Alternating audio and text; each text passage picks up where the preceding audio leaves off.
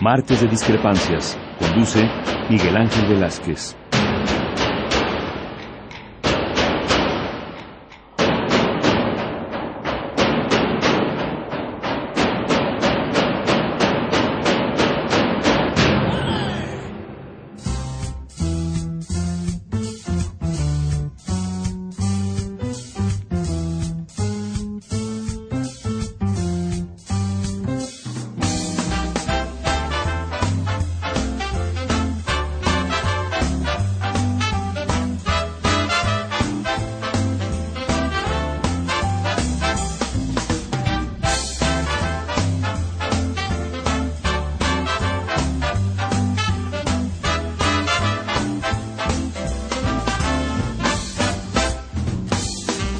Tal? Muy buenas noches. Gracias por estar con nosotros en esta víspera de Navidad, en este momento mm, previo al final de este 2014, que no parece que haya sido muy bueno para México en ningún, en ningún sentido. Vamos a tratar con nuestra queridísima Mariana que nos está acompañando. Marianita, ¿cómo estás? Muy bien, buenas noches a todos. Gracias por acompañarnos una vez más aquí en Discrepancias. Y desde luego, desde luego con la gente de, con la gente de del equipo técnico que nos está apoyando para poder hacer posible esta transmisión. Eh, la semana pasada nos dimos un, una salivita para respirar un aire que no fuera tan terrible como el de la Ciudad de México, pero creo que me enfermé por andar respirando aire bueno. Entonces ya no lo vuelvo a hacer. Pero bueno, aquí estamos con ustedes. Estaremos también, si nos permiten, el próximo martes, antes de terminar el año. Vamos a ver si podemos encontrar a alguien que nos diga, que tenga una bola mágica y nos diga cómo ve que puede suscitarse el 15 pero ese este 14, Mariana, nos, nos ha dejado cosas horribles. Todo ha sido... Parece que no hay momento en el que nuestra sociedad, este pueblo de México, no haya sufrido un atropello por parte de las autoridades, no haya estado ligado a alguna desgracia natural. En fin, cosa tras cosa, ha sido terrible lo que nos ha pasado este 2014. Y yo quisiera poder decirle a usted y poder decirle a la gente, señoras, señores, no se apuren, esto va a cambiar, va a ser diferente. No se los puedo decir y, no, no es cuestión de que yo quiera ser trágico o que quiera que las cosas no funcionen.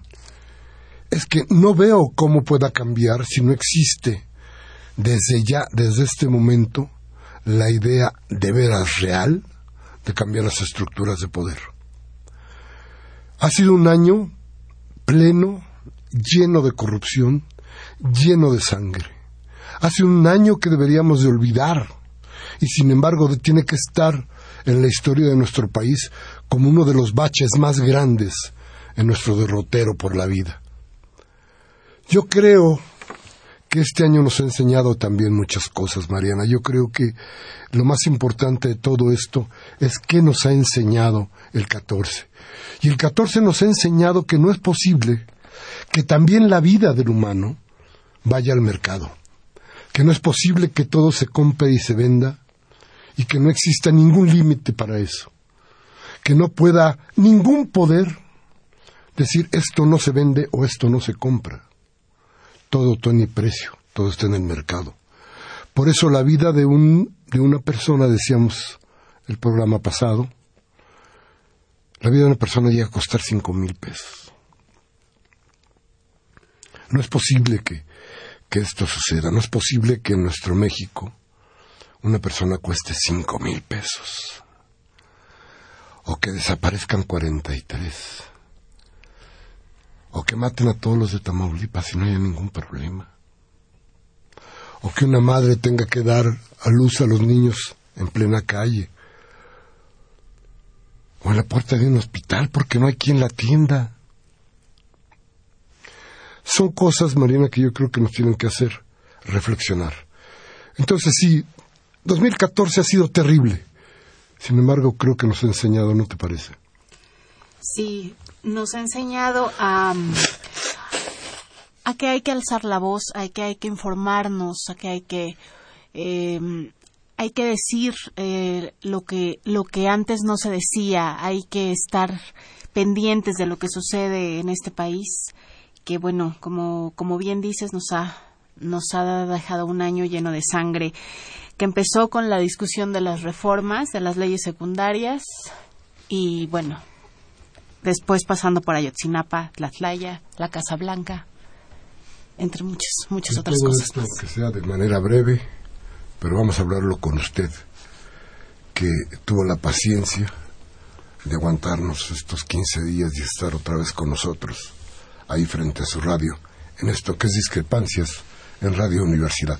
Vamos a ir a un corte para regresar con ustedes nuestros teléfonos 55 36 8989 Lada sin costo 01800 50 52 688. Vamos al corte.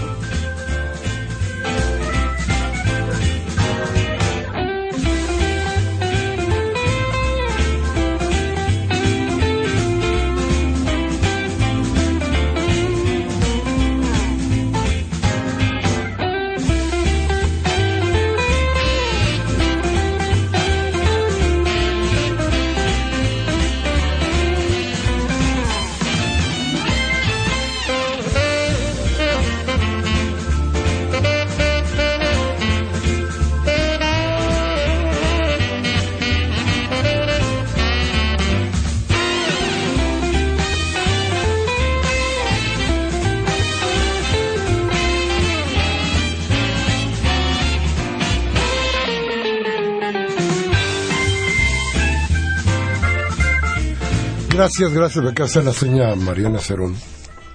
Ya se va a acabar la pista, es que tienes que ponerte a hablar. Bueno, está bien.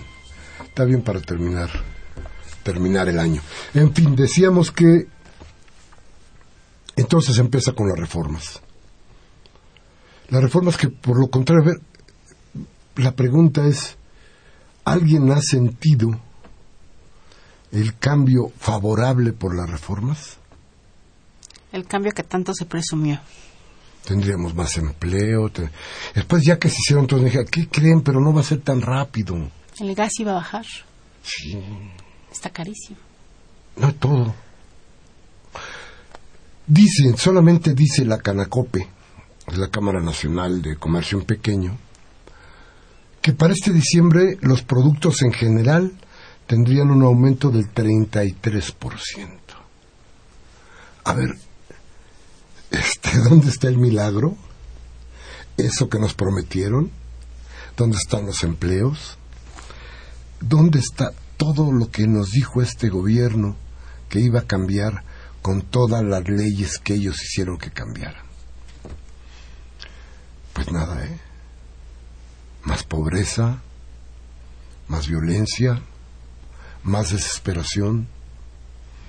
Hoy, hoy tenemos que darnos cuenta de que la gente de FICREA, esta gente que ahorró, que toda su vida había ahorrado y que metió su dinero a FICREA, estaban hoy en la mañana desesperados, y a lo mejor usted si pasó por reforma los vio, estaban desesperados a mediodía gritando en la Comisión Nacional. Bueno, ahí en, en está el edificio de la Bolsa de Valores, que es más fácil identificarlo así, con mantas pidiendo que les regresaran su dinero, que no les van a regresar.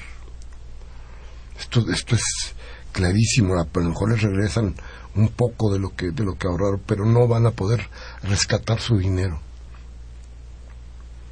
¿Cómo es posible que eso haya sucedido? Si 10 meses, me parece que 10 meses, con 10 meses de anterioridad, la gente empezó a decir algo está sucediendo aquí. ¿Qué hizo el gobierno? Nada, otra vez el mercado manda. Otra vez no atentes contra el mercado. Otra vez que se joda la gente. Pero los señores estos mientras viajaban en yates, tenían propiedades en Londres, en Miami, en Madrid, Se compraban casas. muchas casas. Entonces, este, pues esa era su realidad. La otra, la otra realidad es de la gente que está en la calle diciendo qué pasó con todo lo que ahorré en mi vida. ¿Qué pasó con el dinero que me han quitado? ¿Y dónde está el gobierno? ¿Quién sabe? ¿Quién sabe qué pasó? Pero bueno, imagínese usted esos cambios que nunca llegaron, pero ahí, ahí, ahí empezábamos. Pero, a ver, hagamos un recuento, Mariana, ¿qué te parece? Vayamos. Pues podríamos, aunque no es cronológico, digamos, por, por los meses, porque esto sucede el 26 de septiembre, em, iniciar con Ayotzinapa, con la desaparición de estos 43 estudiantes de la normal eh, en Guerrero, donde, pues, a varios meses de lo ocurrido, solamente, eh, pues, se sabe que que se, coincidieron los restos de uno de estos jóvenes. Sin embargo, pues los otros 42, eh, de los otros 42 no se sabe nada y, e incluso sus padres denuncian que, que, la, que la búsqueda ya se paró. Sí, porque ya eh, había dicho ya el procurador que esto era eh, cenizas. Nadie, nadie da crédito a esa, a esa versión, ¿no? Eh, creo que las cuatro últimas semanas, no sé cuánto tiempo, tres semanas, el hashtag este de ya me cansé, que era lo que dijo el procurador tratando de, romper el hielo con los reporteros en una conferencia de prensa bastante áspera, creo yo, se ha convertido en un hashtag, en un motivo principal de, de las redes, y ahí se ha venido diciendo todo el horror de estas cosas, ¿no? Y, y, nos damos cuenta de cuánto le han dicho al procurador que no le creen. Como si usted se da cuenta, no le creyeron a la gaviota, no le creen a Peña Nieto, no le creen al procurador. ¿A quién hay que creerle? ¿A quién vamos a tener que buscar para poder tener un poco de credibilidad? Lo que nos pasa hoy es el resultado, como lo hemos dicho aquí todas las veces, es el resultado de la ilegalidad de quien ejerce el poder. Si tú llegaste al poder de manera fraudulenta, yo no puedo tener confianza en ti, ni te puedo creer, porque ya sé que tú hiciste trampa. Pero sí puedo hacer algo, hacer trampa yo también. Si tú la haces y te perdonan a ti, la voy a hacer yo. Y entonces todos nos volvemos corruptos, todos nos volvemos trampos. Cosa que de pronto sucede y, da miedo. ¿eh? Pero bueno, recuerda usted que en el caso de, de las cosas de la guerra contra el narco, de repente por ahí agarraron a Chapo Guzmán. ¿Qué tal? Triunfo para la Procuraduría, triunfo, este, ¿cómo se llaman? Las, las armas de la policía se vistieron de Sin un solo tiro. Sin un solo, a pura mentada de madre. Lo sacaron y ahí estaba la cosa, ¿no? Bueno, ¿y qué sucedió? ¿Qué pasó? Pues que se le sale Caro Quintero por el otro lado. Entonces, a ver, entonces, ¿cómo estuvo que... Qué terrible, ¿no? Entonces, que meten a uno y sacan al otro. Andaba yo por, por eh, estos días, por lo que ahora se llama Rivera Nayarita, que antes se llamaba Nuevo Vallarta, este, y entonces me decían, no, pues aquí vino, vino caro con todo el ejército, no sé cuántos hoteles. ya, qué bueno, que ahora aquí todo el mundo sabe dónde anda uno y dónde anda el otro, pero nuestras autoridades son incapaces ni de encontrarlos ni de controlarlos, ¿no? Porque al final de cuentas la droga también es parte del mercado el que protege, ¿no? Terrible. Pues la Casa Blanca. Otro temazo, ¿no? La Casa Blanca, esto pasó el 9 de noviembre, no solamente de la esposa de Enrique Peña Nieto, Angélica Rivera, sino que el 11 de diciembre se da a conocer también que Luis eh, Videgaray compra también una casa con el mismo contratista Em, que se llama Juan Armando Hinojosa. Hinojosa, este empresario, presidente del grupo IGA, que bueno tiene contratos millonarios con el gobierno de Enrique Peña Nieto desde que era gobernador desde que del Estado de México, ¿no? Y actualmente como presidente. Yo creo que ahí es, implica muchas cosas, hay que, hay que ver acerca. Una de esas, la corrupción terrible, ¿no? Había quien decía que tendría que compararse el caso de Jesús Valencia, el delegado de Iztapalapa, con el caso de, de Videgaray. Y decía que eh, el que se roba un peso y el que se roba un millón, entonces no es ladrón, ¿no? Y que había que tasarlo de la misma manera. Yo creo que el delegado Valencia, que me parece que mientras más ha hablado, más se hundido, que tiene el problema de, de que el pez por su boca muere y el delegado por su boca muere, ha cometido errores terribles. Yo no sé si sea bueno o malo que le hayan prestado una camioneta. No sé si sea bueno o malo que el tipo tenga contratos con el que le prestó la camioneta. Este, lo que sí me parece terrible, que haya chocado, porque puso en peligro, podría haber puesto en peligro la vida de otra gente. No sé yo si el señor iba o no iba alcoholizado. No se ha comprobado. No lo han comprobado. Este, pero, pero es terrible. Y en un vehículo que no era de él. ¿Qué hace el delegado con un vehículo que no es de él? ¿Para qué? No es comparable con lo que hace Videgaray, porque Videgaray lo que hizo fue acumular dinero y dinero y más dinero, y son demasiados millones de pesos.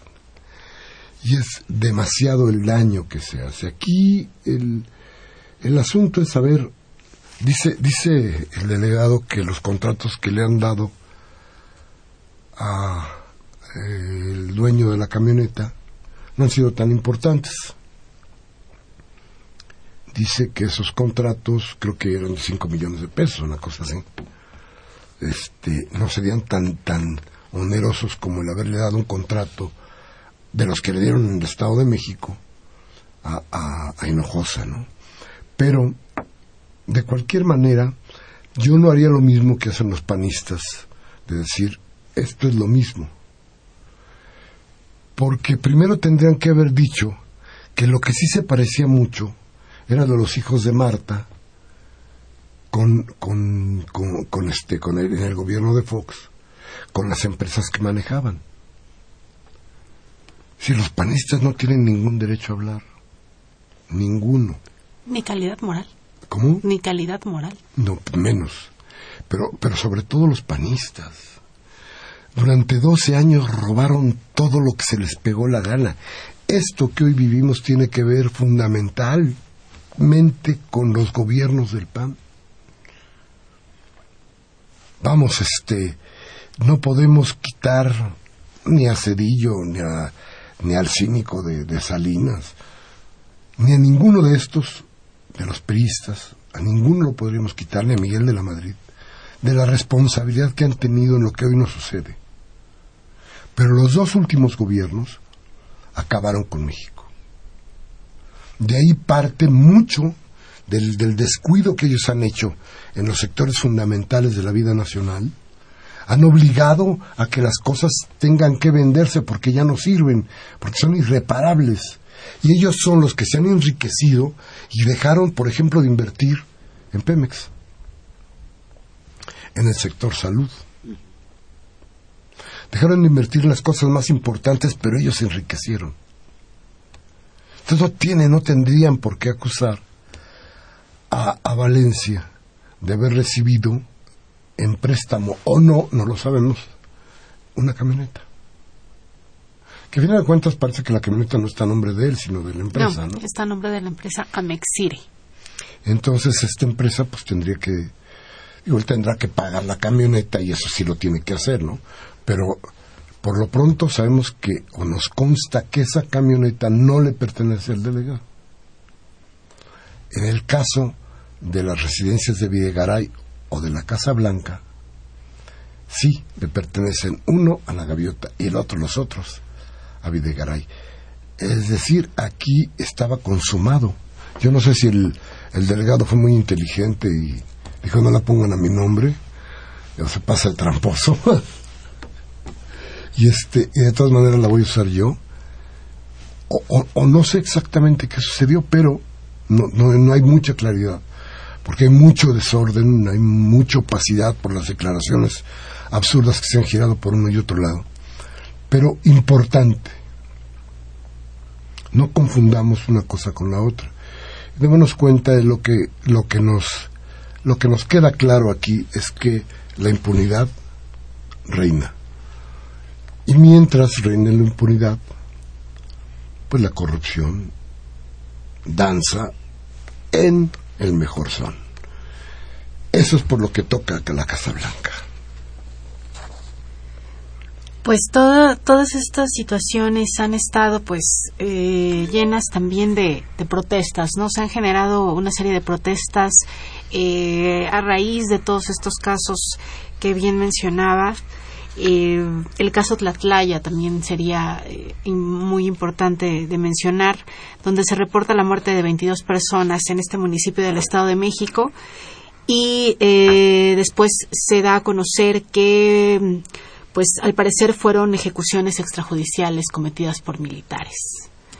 Este caso de 22, donde mueren 22 personas, como bien decía, y bueno, se emite una recomendación, la Comisión Nacional de Derechos Humanos, y a la fecha solamente siete soldados han recibido una, una orden formal de prisión, pero no se ha sabido nada más, no se ha hecho nada más y pues todo esto ha generado protestas, ¿no? Han generado marchas masivas, bloqueos, toma de casetas en la Ciudad de México y en Guerrero, ¿no? Y también se han generado pues eh, de, detenciones que las organizaciones sociales las han calificado de arbitrarias igualmente. Y decíamos también que todavía no sabemos exactamente quiénes se murieron. No. O a quiénes mataron. ¿Quiénes son los nombres? ¿Quiénes son los padres, los esposos? los hijos de los que fueron muertos ahí, dónde los enterraron, qué, fue exactamente lo que les encontraron, qué había ahí. Acaban de soltar a las dos mujeres que fueron testigos del, del asunto y que dieron a conocer parte de esta masacre, que no ha tenido la difusión que debería haber tenido por el tamaño del hecho.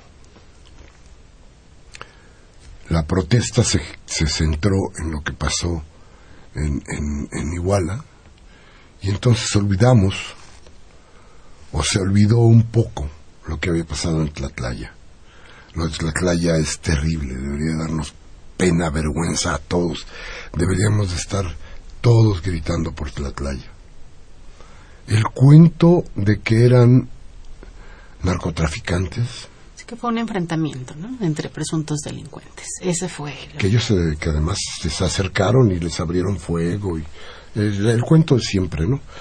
Pero el chiste es que, repito, no sabemos más pero lo que sí hay son eh, pues testimonios de, de, gente que, que, estuvo ahí y también eh, pues se han hecho investigaciones oficiales donde donde se ha descubierto que se, se, la escena del crimen fue violada es decir que los los cuerpos estaban acomodados y que eso fue una ejecución casi un fusilamiento.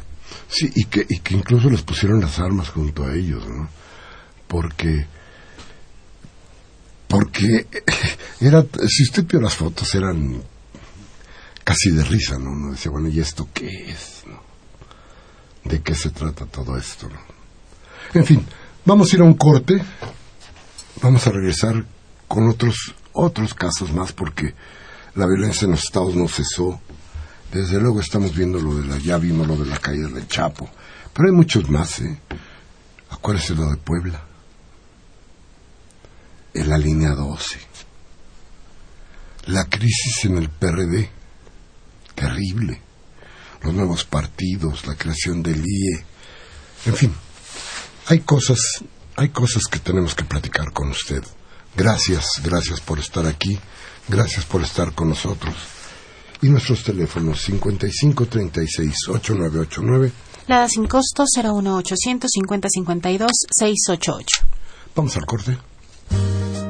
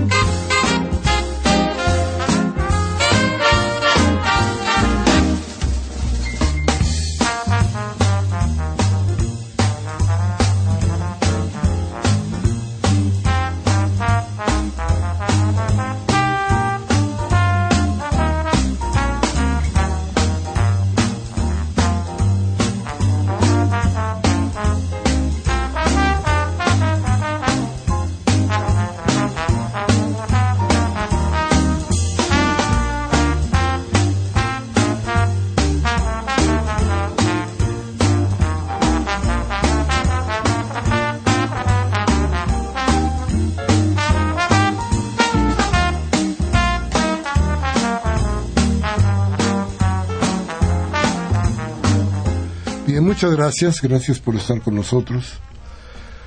Gracias por acudir a nuestra cita de los martes por la noche, aquí en Radio UNAM, en este programa que se llama Discrepancias.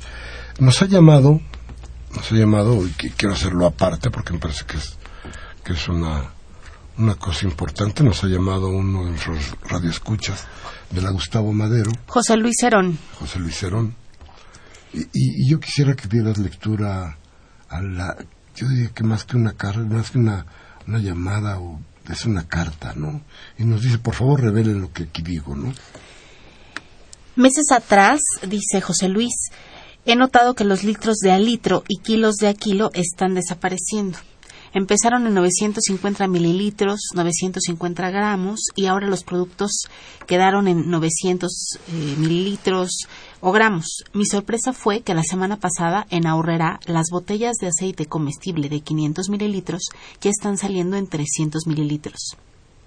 Apa- Aparte, cuatro marcas de café mencionan Nescafé, Café Oro, Legal y Marca Horrera, que los frascos de 200 gramos están saliendo de 175. El problema es el siguiente. El Nescafé de 200 gramos tiene un costo de 67 pesos y el de 175 gramos tiene el mismo costo. Esto es un robo que están haciendo los pinches industriales solapados por el gobierno federal. Y los únicos que pueden parar esto son los pinches diputados que son los que nos representan. Pero les embarran las manos de dinero y les tapan el hocico. Me interesa que todo el público se dé cuenta. México despierta. Y nos pide que por favor hablemos de las autodefensas en Michoacán. Claro que hablaremos de esto. Es un problema, es un problema en parte, es un problema que tenemos que ver con, con mucho cuidado porque lo de las autodefensas no ha terminado, ¿eh? Creo que va mucho más allá, ya ven la muerte del hijo de Hipólito, la cárcel que tiene, yo creo que injustamente, al doctor Mireles. Eh, y, yo creo que tendríamos que ser un poco más Hoy vamos a ser rápidamente, vamos a pasar muchas cosas muy rápidamente porque el tiempo no nos da muchas posibilidades de más. Pero yo creo que esto lo vamos a tener que tratar, lo vamos a tener que tratar con mucha eficiencia hasta donde nos sea posible. Con mucha delicadeza también, ¿no? Pero sí es importante. En fin. Bueno, entonces estábamos con que, a ver, y entonces en los estados, ¿cómo estuvo la cosa? Pues la violencia. La violencia ha sido eh, el pan de todos los días en México y bueno, la violencia se ha hecho presente en Michoacán por este caso justamente de lo de lo que ha sucedido con con, con las autodefensas que surgen a partir de toda este esta falta de de gobierno, de falta de seguridad, ¿no? Entonces la gente está cansada y surgen las autodefensas. Tamaulipas, que en 2014 es donde se han reportado más personas desaparecidas.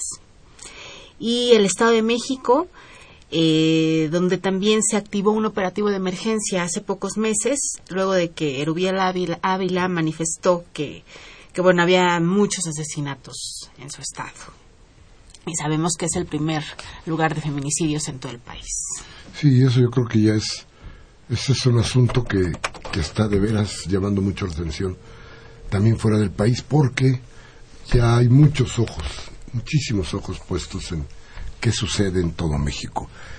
En fin, sí, eh, la violencia en los estados es terrible. Eh, la gente que ha viajado a Guerrero se siente mal, muy mal porque porque ir a Guerrero a tratar de disfrutar es vivir en la zozobra que no sabe uno qué va a suceder ahí. Pero en fin fueron fueron otras muchas cosas las que pasaron este año. La línea 12 del metro. Wow qué asunto. Un asunto que rodea en su inversión por ahí de los 26 mil millones de pesos no quiere decir que esto se haya desviado en total. Creo que el faltante en esto es de mil y pico de, de millones de pesos, pero de cualquier manera es, es, una cantidad importantísima. Y lo peor, es un servicio que no puede usar la gente. 11 estaciones cerradas. 11 estaciones cerradas. Bien, y le digo más.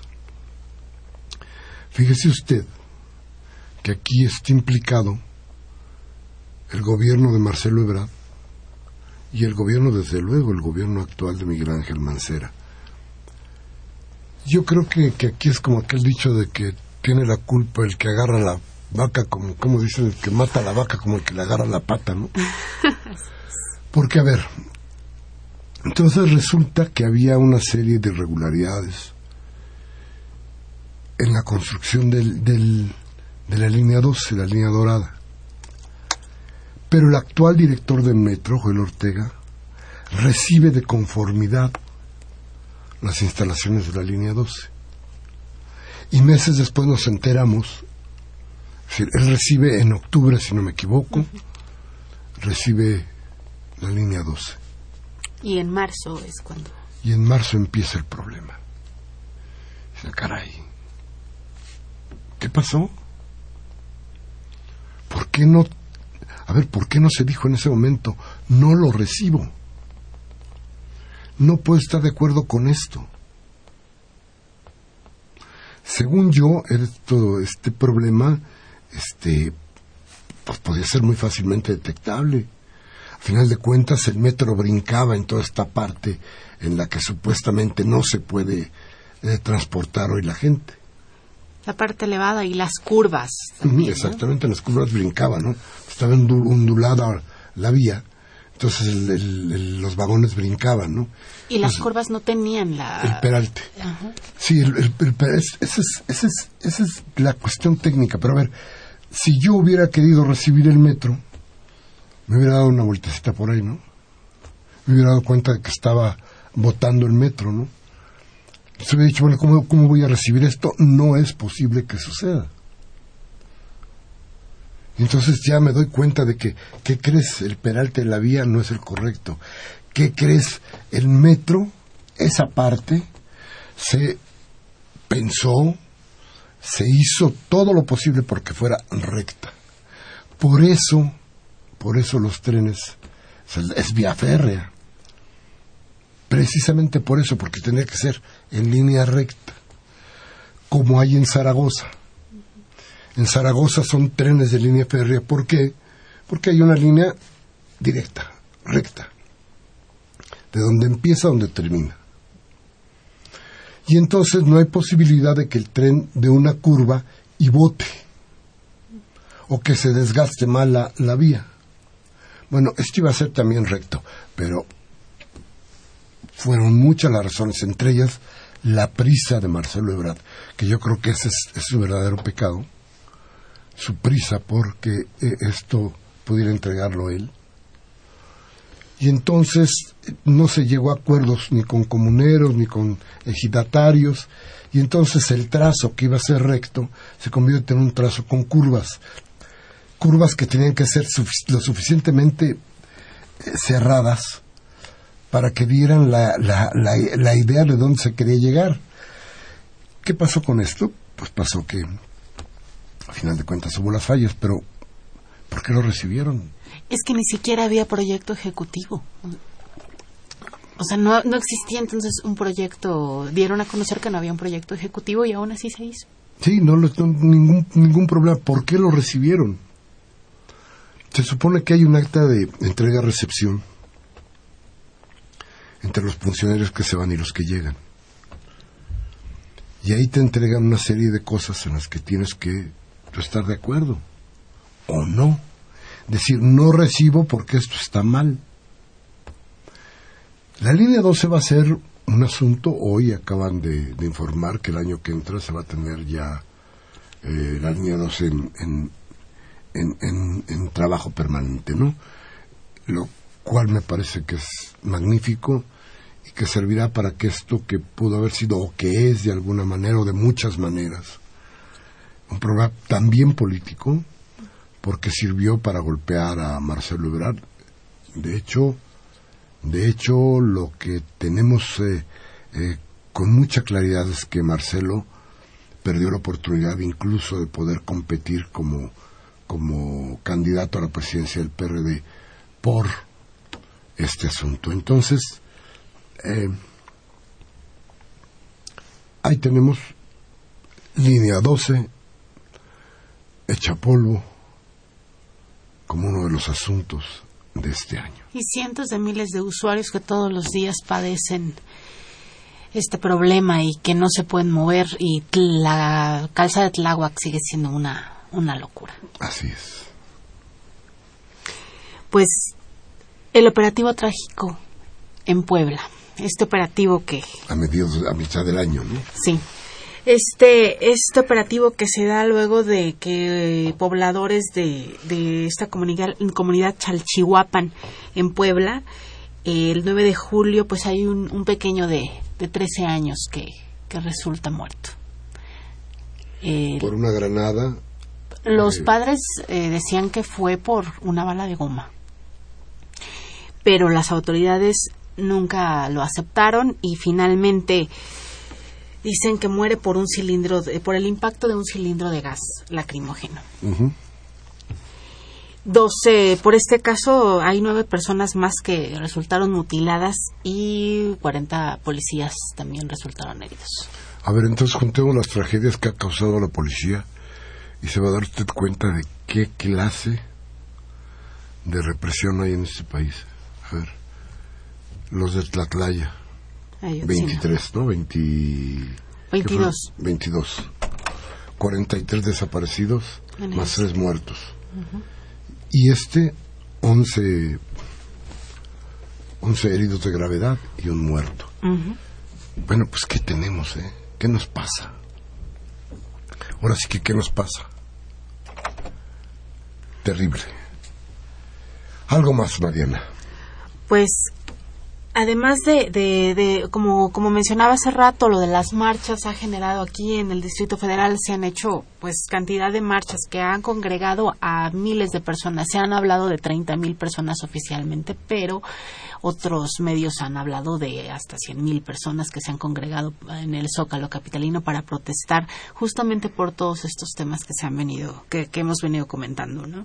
La gente ya está cansada y bueno, se han llevado a cabo detenciones de, de, de muchachos, de estudiantes que alegan pues pues que ellos iban casi casi pasando y vemos chavos encapuchados, gente, eh, estos chavos que se llaman anar anarquistas, pues que nadie sabe quiénes son, dónde están, pero ellos siempre aparecen en estas marchas, ¿no?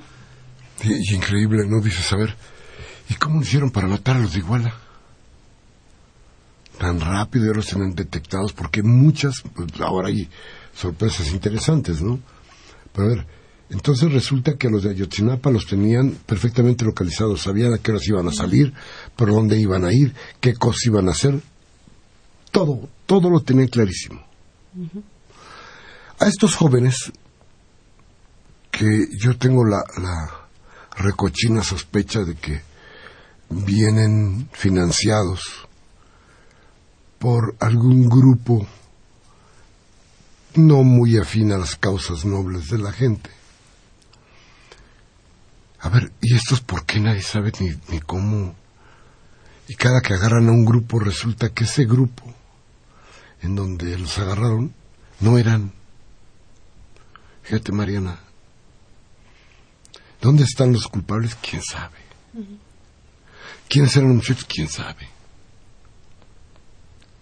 terrible, terrible, sí tiene razón. Pero también tenemos que tener claridad en algo, ¿eh? Fíjese usted todo lo que le estamos diciendo, de todas las cosas que han pasado. Ojalá a usted no le haya pasado nada. Ojalá usted no haya sufrido una, una humillación. Ojalá usted no haya sufrido un problema con la autoridad o con el mercado. Ojalá usted no tenga la necesidad nunca de salir a la calle a protestar. Pero ojalá tenga usted la paciencia y la conciencia para aprender que los que están en la calle no están por gusto. Están protestando porque algo les... Miren, no les hacen caso a las autoridades. No es posible que no haya quien le resuelva los problemas a la gente de FICREA. No es posible que no encuentren a 43 personas. No es posible que se contamine un río como pasó en Sonora y que toda la gente y que la gente salga a la calle y reclame. No es posible que no le podamos comprender, que eso también nos puede pasar a nosotros y nos tenemos que salir y decir esto no se vale, porque no hay ninguna autoridad, ninguna autoridad que lo esté componiendo. Entonces, por eso es tan importante que seamos tolerantes. Esta ciudad, que es una ciudad de libertades, donde puede haber casi de todo, tiene que haber marchas. Debe haber marchas, pues es un país tan terriblemente desigual. Eh, ¿Cómo es posible? Entonces aumentan y aumentan los pobres. ¿Y qué cree? Pues los millones de Slim también. Y los millonarios también. Pero todos los demás, ¿a, costa de qué? Decía, voy a ver si podemos tener la, la entrevista, una pequeña entrevista, que una plática más que entrevista que tuve con Miguel Ángel Mancera hace unos días. Y él me decía, mira, hay una cosa que es muy importante. La estabilidad económica de este país estuvo sobre los hombros de los más pobres, con el salario mínimo. El salario mínimo estabilizó las finanzas de este país y este país empezó a funcionar a partir de que no les aumentaban el sueldo, que se murieran de hambre estos. Gracias a eso hubo una estabilidad. Entonces, si esto tiene algo de cierto y de, razón, él lo habla con mucha firmeza, pues entonces explica uno por qué son tantos los millonarios y por qué son millones y millones los empobrecidos. Vamos rápidamente a un corte, regresamos con usted para hablarle de otra cosa que creo que es importantísima. Y me refiero desde luego a la relación, yo no diría que se ha reanudado, pero sí diría que está en proceso de reanudarse la relación Estados Unidos-Cuba, cosa que nos debe importar y nos debe importar mucho. Vamos al corte y regresamos. Nuestros teléfonos 55 36 89 89 Nada sin costo 01 850 52 688. Regresamos.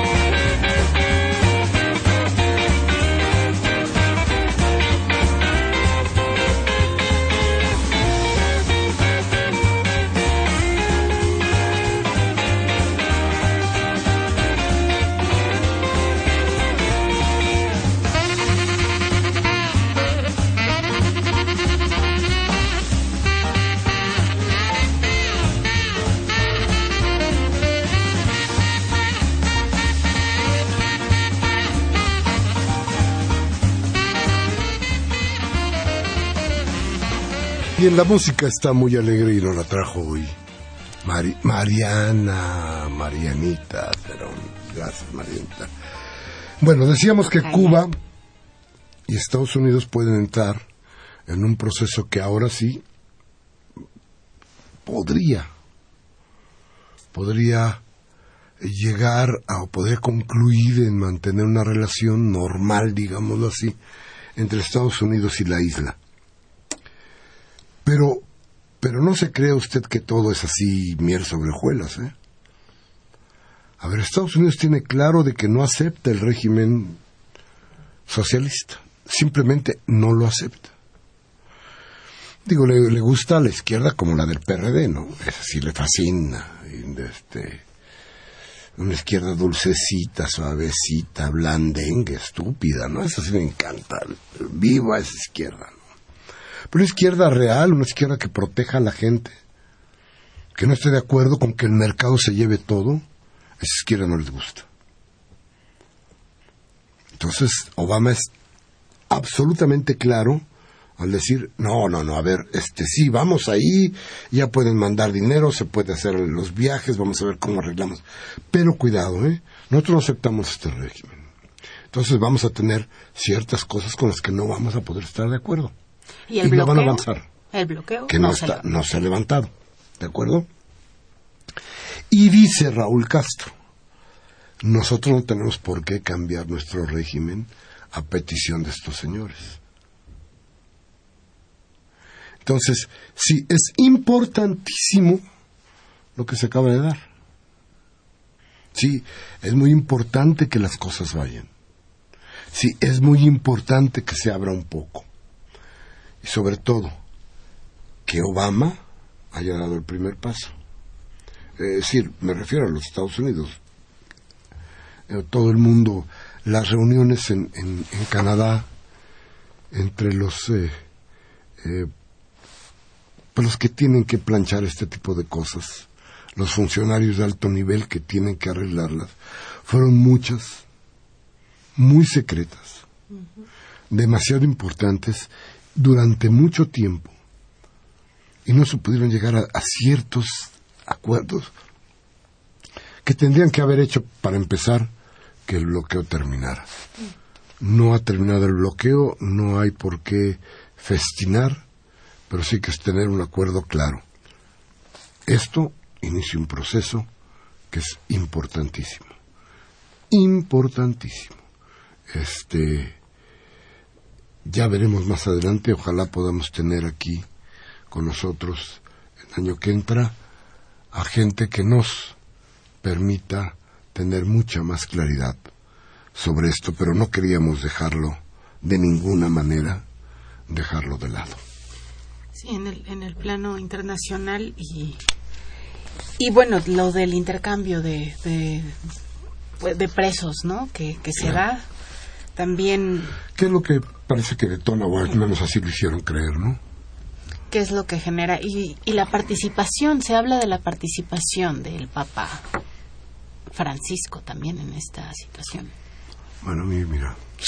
y lo cual me llama mucho la atención. El Papa está bien para que le siga yendo al San Lorenzo, no sé cómo se llama, Sí, el yo- equipo de fútbol, que se meten en esas cosas, ¿no? Pues ya, ya dejemos de... Por favor, este, ya, ya es hora de que... Si algo fue grave para nuestro mundo, para todo el mundo, fue la intervención de del Papa recién muerto, hace dos años, para cambiar el rumbo de la economía del mundo, para hacer que el régimen neoliberal se apuntalara. Si alguien fue, pero factor decisivo en todo esto, fue ese señor. Si con alguien prosperaron los pederastas en la, en la- en la iglesia, fue con ese cura. Es decir, a ver, otra vez, las estructuras de poder están dañadas. Ahí, como en todos los lugares que crecieron bajo, bajo la idea del neoliberalismo, la iglesia se fue adaptando a esto y el resultado de esa, de esa adaptación es la corrupción que vive también la iglesia. Entonces, nada nuevo, este, yo creo que los esfuerzos del Señor pues, deben de quedarse donde deben de estar y nada más, ¿no? Pues, ¿qué- ¿qué te parece si regresamos a, A México. a México? Y decimos que, que tenemos a Morena. En la línea de salida, con una perspectiva muy interesante, con una izquierda desdibujada, eh, muy, muy cansada, muy deshecha, muy desgarrada, muy corrupta. No tenemos ninguna confianza ya en ese partido que en algún momento fue la única posibilidad de cambiar el rumbo del país. Hoy llega Morena con un líder que sigue llenando auditorios, que sigue recorriendo el país, que sigue planteando que otro México es posible. Sin embargo, creo que hoy más que nunca necesita, requiere del apoyo de los jóvenes para dar una idea diferente de lo que son los partidos políticos en México, que tiene que entrarle a condiciones muy, muy importantes, a problemas fundamentales y en su momento, para que las cosas, para que vuelva la credibilidad, cuando menos en, ese, en este partido que nace. Ojalá podamos contar con Morena como un partido que sí, como dice hoy su, su anuncio radiofónico, sí sea la esperanza del país, sí nos lleve a condiciones mejores. Ojalá así sea. Se ha cambiado la ley, ahora se necesita obtener al menos el 3% de la votación en 2015 para poder continuar con el registro. Yo creo que lo va a tomar. Mira, fíjate que yo creo que Morena tiene muchas posibilidades de ganar, por ejemplo, Iztapalapa, que es del tamaño del Estado. Yo creo que puede ganar Cuauhtémoc. No estoy, ya a mí déjeme decirle que yo no soy, no estoy muy de acuerdo con el que va a ser delegado, con el que quiere ser delegado, pero bueno, yo creo que puede ganar. Yo creo que van a ganar Tlalpan. Me parece que tienen una gran candidata en Claudia Sheinbaum. Una encuesta que se dio a conocer esta semana decía que podían ganar Benito Juárez. Pueden ganar Benito Juárez, este, pero en Benito Juárez ¿Quién es el candidato en Benito Juárez? Ya no me acuerdo. Es. Ah, no, no recuerdo. ¿El PRD o Morena? No. me acuerdo de la encuesta. No, Morena. Morena, ojalá. No, ojalá pudieran, pudieran este, llegar a. Coyoacán. Coyoacán, bueno, en Coyoacán, híjole. Se que estará difícil. La candidata, este, híjole. No tiene muchas, no la conoce mucha gente, pero Ojalá pudieran. Yo creo que Morena tendrá el 3% sin ningún problema, ¿no? Creo que eh, va a haber, vamos a ver. Eso va a ser muy interesante porque vamos a poder ver a mucha gente peleando desde nichos de sus personas, como candidatos independientes, sin mayor apoyo, pero con muchas ganas de participar. Y vamos a empezar a ver cómo la gente va a empezar a tratar de llevar a sus candidatos, a los de ellos, a puestos de elección popular. Hay un fenómeno interesante y yo creo que vamos a tenerlo que observar, pero desde luego 2015 nos va a tener muy atareados y yo espero que, que desde luego que estemos aquí para seguir adelante, ¿no? No se le hará al PRI quedarse con el Distrito Federal. ¿No se le hará al PRI quedarse con el Distrito Federal? Lo veo difícil. Fíjate que yo creo que el asunto de la dirigencia priista metida en este, problema de prostitución le pegó muy fuerte al partido. Pero creo que además al PRI le pegó muy fuerte y en el sitio federal más que en ningún otro lugar el asunto de la Casa Blanca, el asunto de Videgaray, el asunto de Tlatlaya, el asunto de... Creo que todo esto este va a estar terrible. Me dice me dice Marianita que Jesús González Esmal iría por Modela, por Morena en en Miguel Hidalgo. En Benito Juárez. En Benito Juárez. No, don Jesús ya lo hemos tenido aquí. Eh, yo creo que es un hombre íntegro. A lo mejor no estoy de acuerdo con todo lo que él hace, pero yo creo que es, es un buen candidato Jesús González Esmal. Desde luego que sí. Y bien, todo algo que se nos queda. Pues todo esto va, eh, todo esto que, hablabas tiene que ver con, la, con esta crisis del PRD que, que se ha recrudecido con todo esto y que, bueno, pues mm, también ahora con la renuncia del ex candidato, ¿no? con la renuncia de Cárdenas, que fue, que él dijo claramente, el PRD ha perdido el rumbo. El PRD, para efectos de la izquierda, perdió, ya no existe. Eh, podrá haber mucha gente engañada, desde luego que sí, pero yo creo que ya no, ya no va a tener eh, la propuesta que podía ser la de cambio. Hoy el PRD ya no tiene un partido hueco, yo creo que no hay muchas posibilidades de hacer nada con él. Hoy, hoy yo quiero que usted nos disculpe un poco, no tuvimos mucha gente para ayudarnos en las llamadas. Sin embargo, de todas maneras, por aquí llegó Abel Guerrero de Venustiano Carranza y dice, siempre creí que la masa militar directora de México dejaba mucho que desear, pero de ahí a que el ejército mexicano se involucre en delitos de delincuencia común, como cualquier mafia criminal, es algo que solo se concibe en las dictaduras como la de Argentina o la de Pinochet en Chile. Feliz Navidad a todos los que hacen posible discrepancias. Gracias, don Abel. Muchísimas gracias a nombre mío y a nombre, desde luego, de todo el grupo.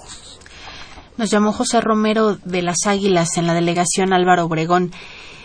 Siguen las matanzas, dice José, en Michoacán. Fracasó, Alfredo Castillo, este comisionado de, seguridad. Resultó ser un moderno inquisidor. Secuestró, eh, se llevó a Sonora al doctor Mireles y habla de que debe ser puesto en libertad. Sí, yo creo que lo de Mireles ya no, ya no, no tiene mucha vuelta de hoja. Esto es una de las cosas que realmente tienen que suceder y tienen que pasar bien. En fin, bueno, hemos tratado de darle a usted información sobre las cosas que han sido importantes, muy importantes, algunas de ellas, para lo que nos sucederá en adelante, para lo que tenemos enfrente. Yo quiero, en nombre de todo el equipo, María, de las dos Marianas, de la gente de todo el equipo, decirles que hemos estado felices de ir hasta hoy con ustedes, de estar aquí con, con ustedes en este programa y espero que podamos seguir así. Y esperemos que usted esté con nosotros también el martes que viene para despedirnos juntos de este 2014 que nos ha pegado tan terriblemente. Por lo pronto, hoy 23 de diciembre de 2014, con ustedes. Crescencio Suárez en los controles técnicos. Muchas gracias, Crescencio. Miguel Ángel Cerón eh, como asistente de producción y mi tocaya Mariana Cerón en la producción. Gracias, Mariana. Gracias, Mariana. gracias. Un abrazo a todos ustedes. Yo, como siempre, les pido, les ruego, si lo que dijimos aquí les sirve de algo, por favor, háblelo con sus amigos. Tómese un café y hable de lo que aquí hablamos, reflexione, piense, y si no, cámbiele a Televisa o Radio Fórmula para que le suervan el cerebro en estas Navidades. Hasta la próxima.